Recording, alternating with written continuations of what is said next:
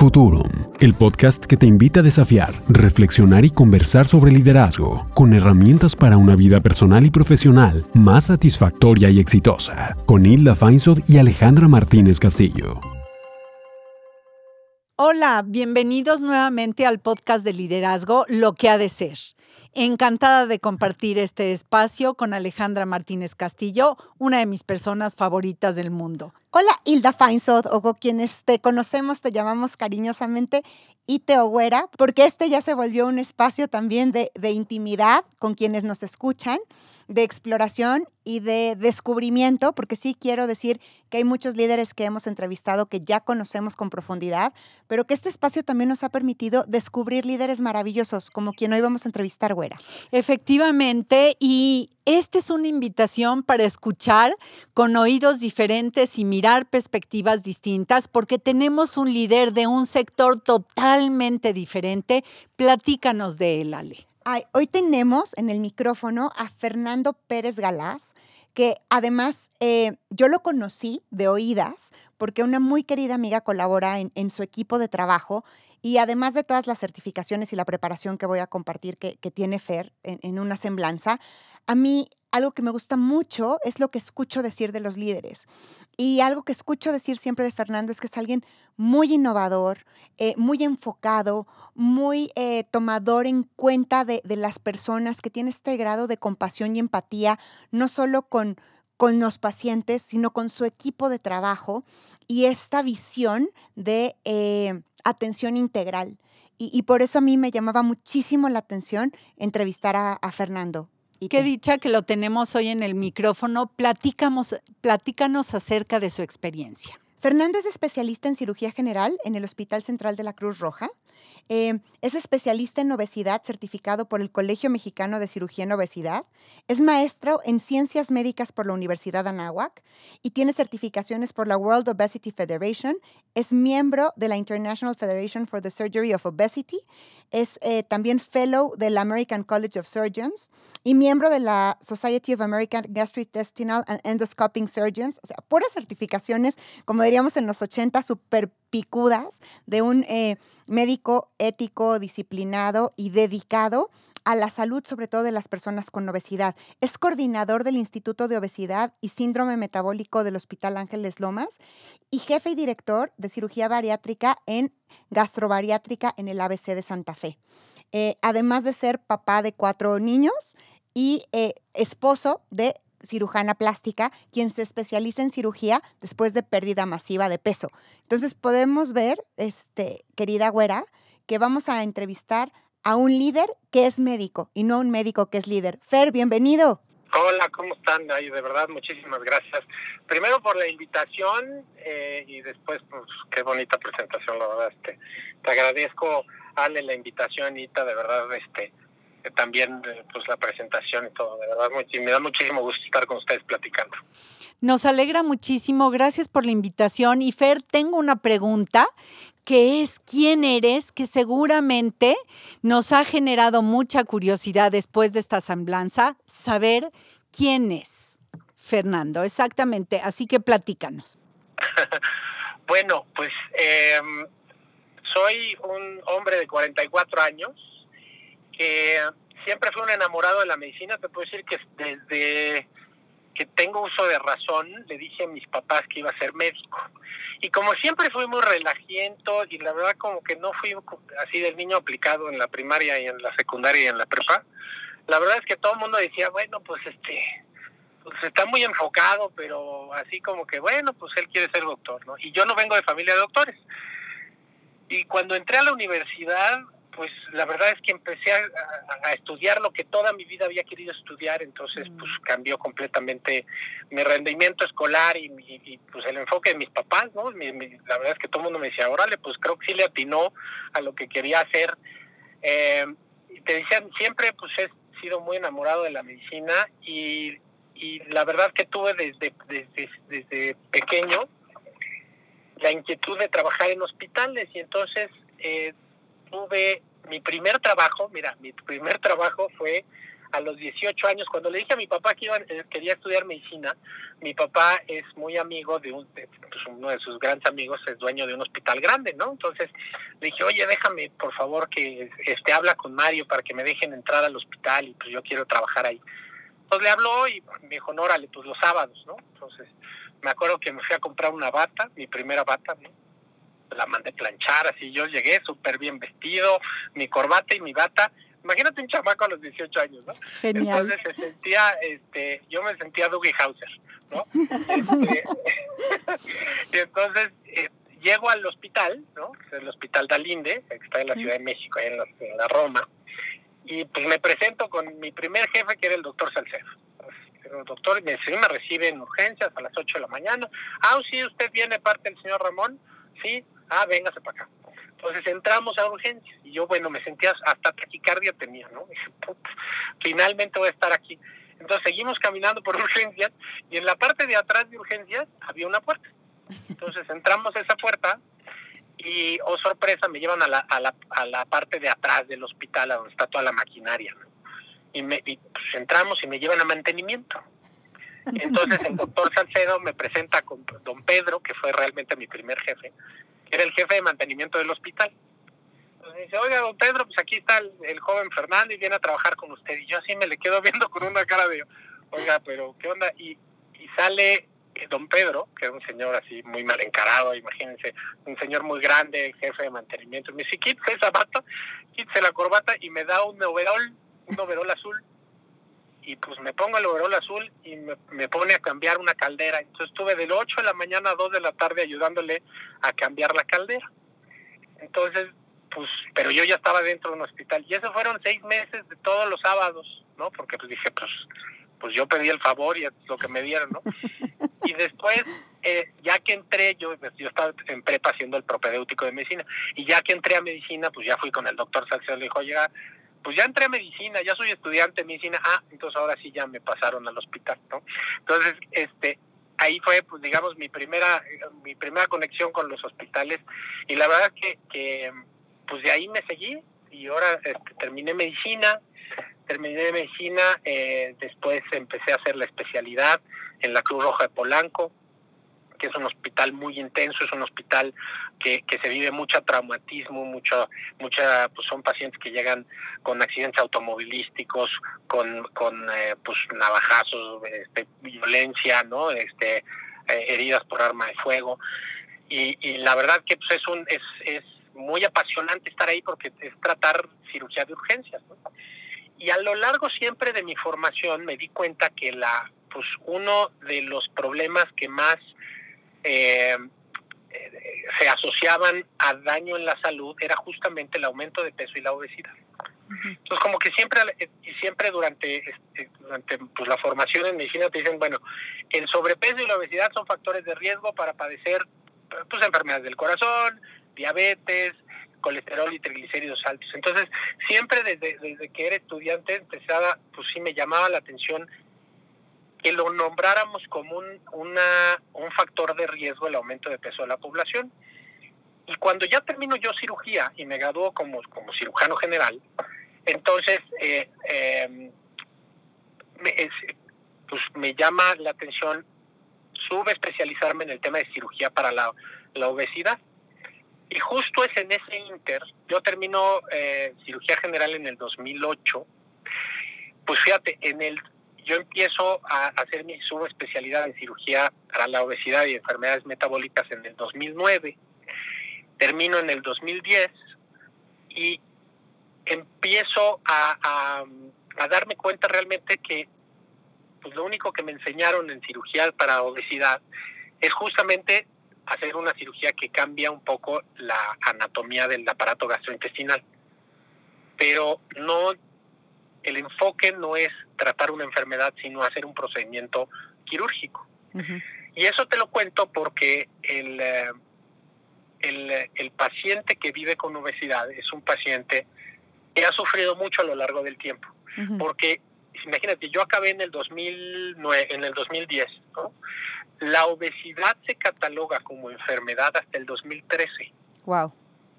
Entonces es justamente en, toda en esa búsqueda de decir, oiga, es que no, no se trata de hacer un procedimiento quirúrgico, tenemos que tratar a estos, a estos pacientes que padecen una enfermedad.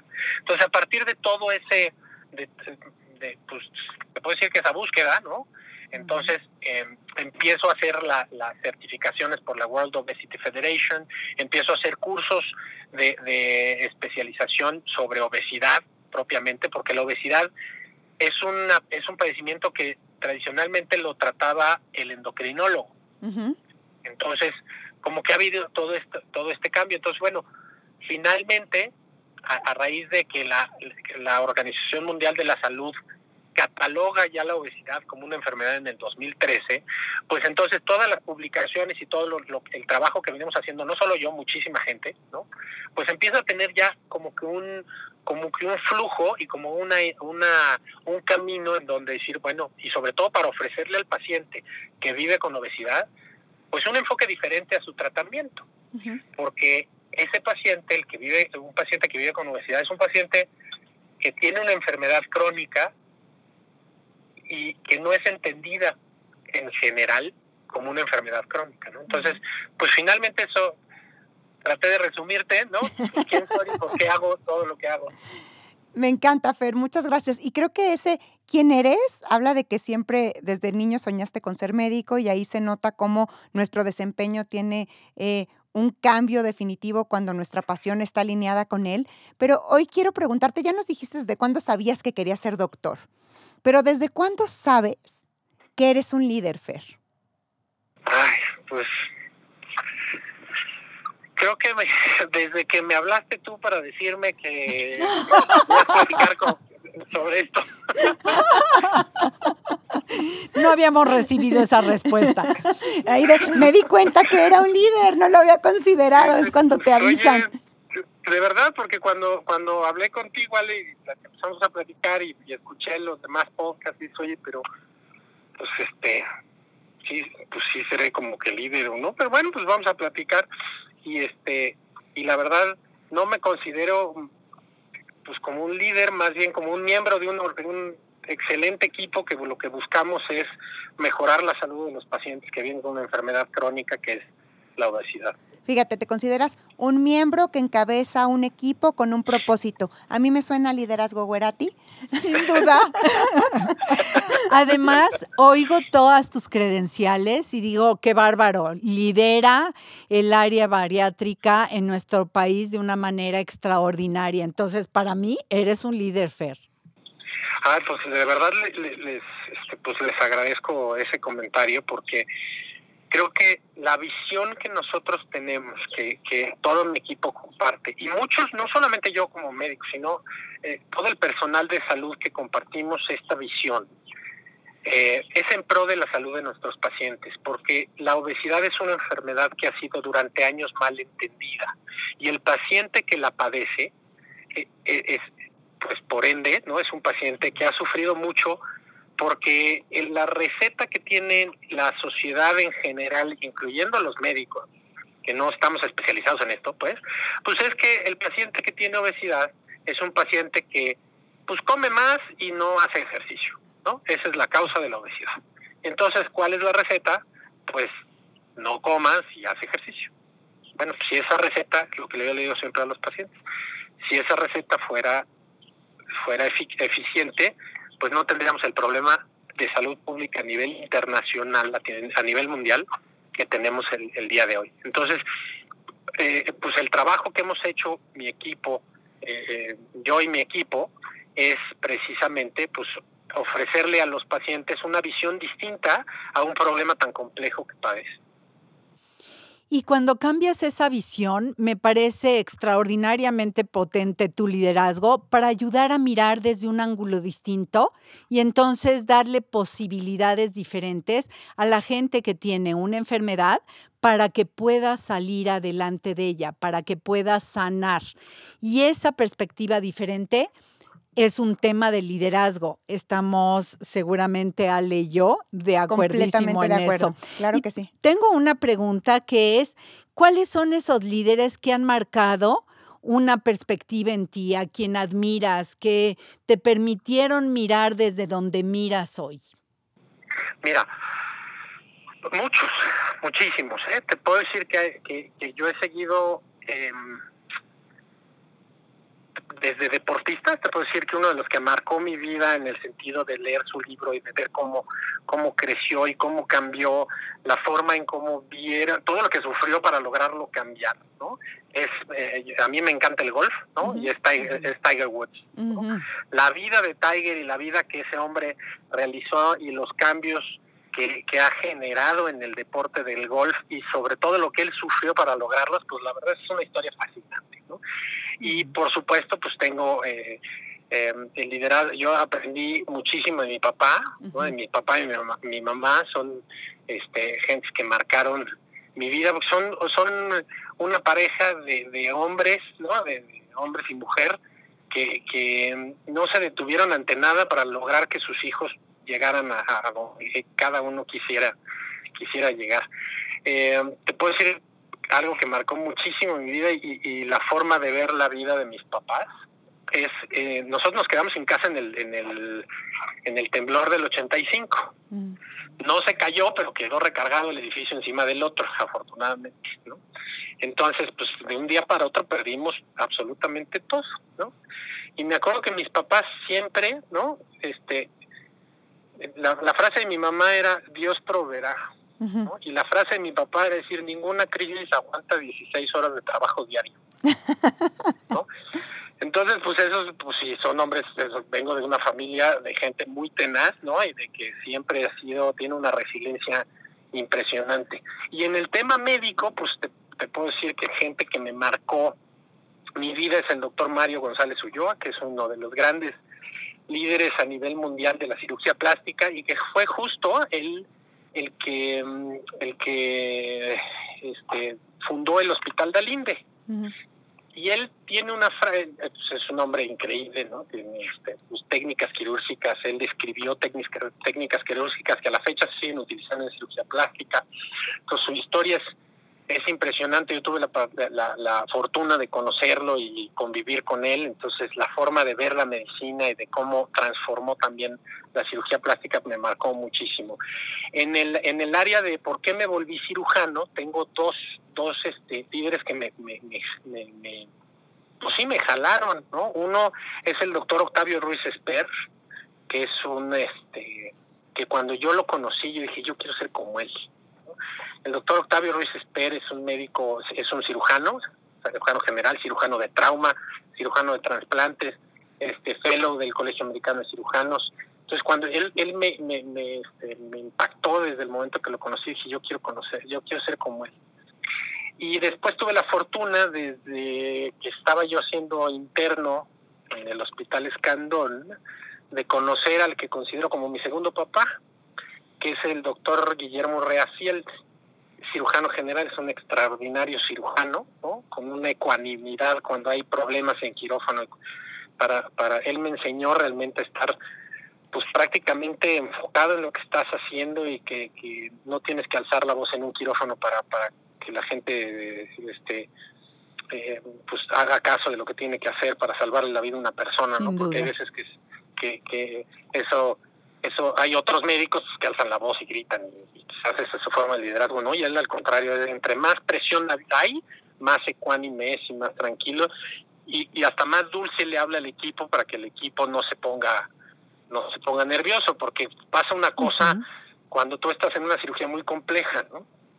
Si el si el cirujano lo ves tenso, nervioso y pierde la compostura, todo lo demás se descompone es como como este toda proporción guardada. Imagínate que estás en turbulencia en un avión y ves correr al correr y gritar al piloto no pues, imagínate cómo se pondrían los demás. Exacto exacto entonces Guillermo fue el que me enseñó a, a, ser un cirujano eh, este ecuánime y ser un cirujano tranquilo y ser un, cirujano que que tenga sus pasos muy planeados dentro de un quirófano cuando está teniendo un paciente. Suena una buena estrategia de liderazgo para aplicar en cualquier lado. En cualquier lado. Fer, así, en tres palabras nada más, que pudieras describir muy sucintamente. ¿Cuáles son tus tres cualidades más importantes como líder? Después de esto que nos platicaste de quiénes son tus líderes de referencia y de esta eh, frase que podríamos traducir a adiós rezando y con el mazo dando y más en momentos de crisis, tus tres cualidades más importantes como líder. Eh, mis tres cualidades como líder, primero es em, la comunicación de ideas claras, ¿no? Creo que sí tengo la, la, las, eh, sí tengo esa virtud que le he aprendido durante durante años, ¿no? Este, de poder comunicar a la gente con la que trabajo y al equipo que me rodea hacia dónde queremos ir. Okay. Hacia dónde queremos ir y por qué queremos hacerlo, ¿no? Entonces la comunicación sería este fundamental. Lo segundo es eh, generar eh, la empatía, empatía es fundamental para tener no solamente eh, pues un equipo trabajando adecuadamente y sobre todo nosotros que hacemos medicina y que hacemos una medicina en, en una enfermedad tan compleja como es la obesidad que requiere un tratamiento multidisciplinario en, en, pro de que el paciente tenga buenos resultados y resuelva su problema. Sino es eh, tienes que tener empatía con tu, con tu equipo y empatía con la persona a la, que acude contigo como médico. Y la tercera sería, es eh, la, la, pues no es, no es como, es pues tenacidad. La verdad, siempre he sido muy terco. Siempre he sido muy, muy terco. Entonces, eh, cuando, cuando se me mete algo en la cabeza, este, pues hasta que no lo cumplo no, no, no sigo intentando. Y eso, la verdad que eso me ayuda. Por eso yo creo que me identifiqué, o, la historia de Tiger Woods en el golf siempre me llamó, la, o sea, me encanta, incluso me encantó leer su libro, porque pues, es un hombre tremendamente necio y tenaz y a pesar de todo lo, que le dijeron que no iba a poder y que, cómo se le ocurría ser una persona de color en un deporte de blancos y, ser el mejor del mundo, ¿no? Pues eso lo cambió. Entonces, evidentemente, toda proporción guardada, siempre he sido una persona que con, que le digan que no se va a poder, híjole, pues hasta que se pueda, ¿no? Entonces, yo creo que son esas. Tres cualidades tuyas que muestran estilo de liderazgo, Fer. Y tengo curiosidad, en un contexto como el actual, en donde estamos muy en casa, donde se te antoja y comes más, donde hay problemas emocionales y de manejo de la incertidumbre de esta situación que vivimos todos. ¿Cómo se han modificado o en qué se han modificado los cómo de lo que vienes haciendo Fer, porque me parece que esta fórmula complica mucho lo que son hábitos alimenticios y el resultado que esto genera. ¿Has modificado algunos comos? Platícanos. Lo que hemos modificado y lo que, es, lo que hay que cambiar y lo hemos poco a poco ido, ido logrando es precisamente que la gente comprenda que la obesidad no es un no es una vamos, no es, no es un, este, no es un destino, no es así me tocó hacer, sino es un, es una enfermedad. Eso, eso hemos ido poco a poco logrando a tanto, pues desde el trabajo diario con cada uno de los pacientes, porque eso es lo que les decía, es hay que generar empatía con esos pacientes para que entiendan que, lo que le han dicho toda la vida de que este pues tú es, casi casi tú tienes este problema porque tú te lo buscaste, no realmente es, es una enfermedad. Y eso nos ha costado pues este, pláticas, nos hemos tenido que hacer pues parte del libro que, que publiqué hace poco, que se llama 50 preguntas en cirugía, eh, en cirugía para obesidad, pues es justamente el, el, el lograr cambiar esa percepción tanto en la comunidad médica como en la comunidad general que la obesidad es una enfermedad. Ok, ok. Y frente a pandemia, Fer, ¿cómo, cómo lo han abordado? Pues es que, es que fíjate que la pandemia vino a, por desgracia, ¿no? ya sabes cómo funciona el, ser humano, ¿no? Por desgracia tiene que haber una pandemia, o sea, una situación tan, tan grave para que nos den pobre valor lo que nosotros veníamos diciendo hace mucho tiempo. La obesidad no es un factor de riesgo, la obesidad es una enfermedad que, es, que agrava y que tiene factores de, más bien tiene... Eh, eh, manifestaciones en diferentes órganos. En, en la pandemia, ¿qué ocurrió? En la pandemia, como ustedes saben, yo creo que, mira, si tú y yo hubiéramos, Ale, hubiéramos platicado en enero del 19, ¿no? De, perdóname, enero del 20, y yo te diría, ¿qué creen? En marzo nos vamos a encerrar y vamos a vivir más de un año encerrados porque va a haber un bicho que nos esté matando a todos. Estás loco. Fernando, estás viendo ya demasiadas series. ya no veas Netflix. Ya no veas Netflix, ¿no? O sea, nadie te la creía. Entonces, realmente lo que está pasando, nadie se lo hubiera imaginado. Sin embargo, tuvo que venir una pandemia que se unió con otra pandemia que es el sobrepeso y la obesidad. Wow. Eso, eso se llama sindemia. ¿no?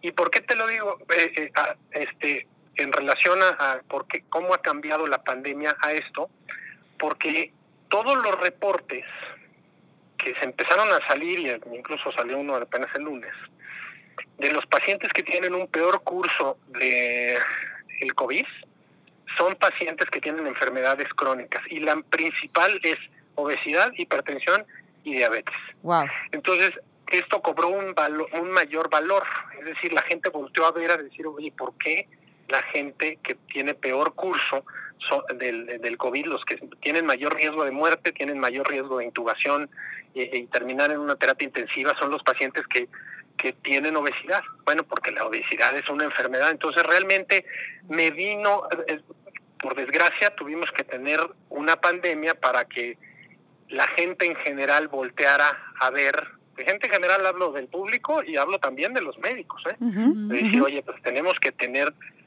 tenemos que hacer algo, ¿no? para disminuir la, eh, pues la incidencia de esta enfermedad en la población. Claro, claro, Fer. Oye, yo ya escuché esto que, que te retaba hace algunos años, que era, tú ya estabas viendo a la obesidad como, como una enfermedad en sí, tres años antes de que la nombraran enfermedad, ¿no? Ya, ya veías, digamos, este futuro y eso te retaba, por lo que escucho, transformar el nuestra eh, historia colectiva sobre el gordo es gordo porque quiere y el gordo es gordo porque así está y yo solo puedo hacer lo que puedo hacer, a de verdad tener esta atención integral. Entonces, hoy, Fer, después de haber logrado lo que has logrado, ¿qué te reta? Pues falta muchísimo. ¿Y sabes qué falta? Justamente que, que, tanto médicos como personal de salud, como el público en general, las personas, entiendan que la obesidad es una enfermedad. Eso ha sido un gran reto y llevo muchos años haciendo el énfasis para, para cambiar, porque el paciente que vive con obesidad es un paciente, es, un, es una enfermedad que produce eh, sesgo en la población y que tiene discriminación. Para ponerte, fíjate, cuando yo este, leí lo que te voy a decir, fue una de las cosas que me marcaron, que decir, algo tenemos que hacer y esto lo tenemos que cambiar. Ajá. Porque una persona, imagínate, una mujer en México una mujer, tú sabes que en México seguimos teniendo este, discriminación laboral simplemente por ser mujer. Claro. Eso es terrible. Entonces, fíjate lo que, lo que te voy a decir. Una mujer con obesidad puede llegar a, a ganar hasta el 50% menos de sueldo que un hombre sin obesidad en el mismo puesto. Hablando de puestos ejecutivos, directivos. Mm. Entonces, vamos, esto, esto en una sociedad que se diga este, moderna, pues esto no puede suceder, porque estás discriminando. Ahora, esa, esa misma mujer, ¿sí? Esa misma mujer que va a un lugar porque la receta es, es que tienes que bajar de peso por lo que tú quieras, va a un lugar de dietas mágicas o va a un lugar en donde le digan, bueno, pues es muy fácil bajar de peso, pues nada más come menos, ¿no? Entonces, si eso fuera real, si eso funcionara, no tendríamos el problema de obesidad que existe en el mundo y sobre todo no tendríamos el problema de obesidad infantil. Ahora, la obesidad es multifactorial. Cuando ya te pones a estudiarla, empiezas a decir, a ver, espérame, no solamente es, o sea, por supuesto que no es culpa de la persona que la padece, porque vivimos, por ejemplo, en México, vivimos, otro dato que me marcó a decir algo tenemos que hacer. El, eh, en México vivimos en una sociedad que es gordofóbica, sí. ¿no? O sea, que tiene temor a, a, subir de peso y señalamos al paciente, a la persona que vive con obesidad, la señalamos y la culpamos porque pues le, ponemos adjetivos que pues nos imaginamos, ¿no? Pues, oye, pues es que no, si la obesidad es generada porque comen mucho eh, este, y no nos movemos, pues imagínate todos los adjetivos que tienen esas esas personas, ¿no? es de inmediato son discriminados. Y sin embargo, vivimos en un ambiente obesogénico. Claro. De la cantidad de somos un colmo, Fer, si lo viéramos desde la, la, este, psique mexicana, ¿no? El colmo del mexicano. Es un obeso que tiene gordofobia. Sí, no en vano, no en vano los resultados, Fer, que presentas. Sí. Em, te escucho, Fer, y vuelvo a entender que hay un gran reto en tu liderazgo para cambiar estas realidades, para mover estas estadísticas, para crear conciencia, para promover una acción diferente, para buscar que tengamos una sociedad más sana. Y mi última pregunta es, ¿Cómo ves el futuro? La verdad es que veo un futuro muy alentador porque cada vez somos más las personas y gracias a, a ustedes que nos abren estos espacios para llegar a más gente y lograr transmitir ese mensaje. Porque tú no burlarías de una persona con cáncer, ¿no? No, te burlarías de una persona con cáncer de pulmón, a pesar de que la mayoría de los cánceres de pulmón son por fumar. Tú no le dirías a una persona con cáncer de pulmón, pues, ay, güey, pues ya ves, tú te lo buscaste por andar fumando, ahora súfrele. Tú no tendrías eso. Yo veo el futuro que cada vez más ahora sí que cada vez somos más los buenos, ¿no? Y cada vez somos más personas que empezamos a, a voltear a ver con empatía y con compasión al paciente que vive con obesidad y entonces con eso, entendiendo lo que viven con una enfermedad, vamos a poder ofrecerles tratamientos basados en ciencia. Tenemos a un líder comprometido con que las cosas sean diferentes hoy y hacia adelante, así que es una excelente noticia. Muchas, muchas gracias, Fer. Gracias por este espacio.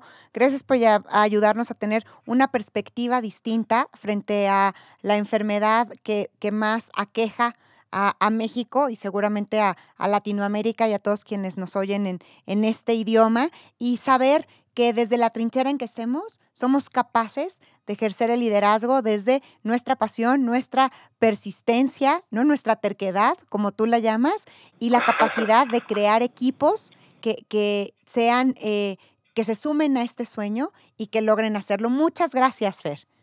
Ay, al contrario, de verdad les agradezco muchísimo este esta plática tan padre y el, el pues el haberme señalado y darme el nombre de líder que no sé si merezco, pero lo trataré de llevar con todo el orgullo lo que me acaban de dar.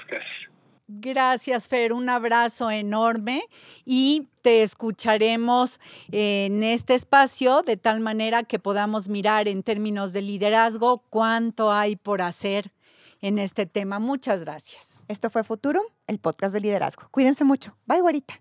Bye, bye. Gracias.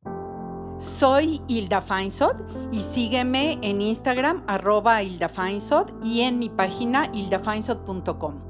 Y yo soy Alejandra Martínez Castillo. Sígueme en Instagram en ale.mcastillo y en mi página alejandramartinezcastillo.mx. Y recuerda, darle follow a Futurum, lo que ha de ser.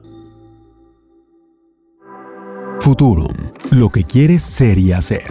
Un encuentro con tus posibilidades. Con Hilda Feinsod y Alejandra Martínez Castillo.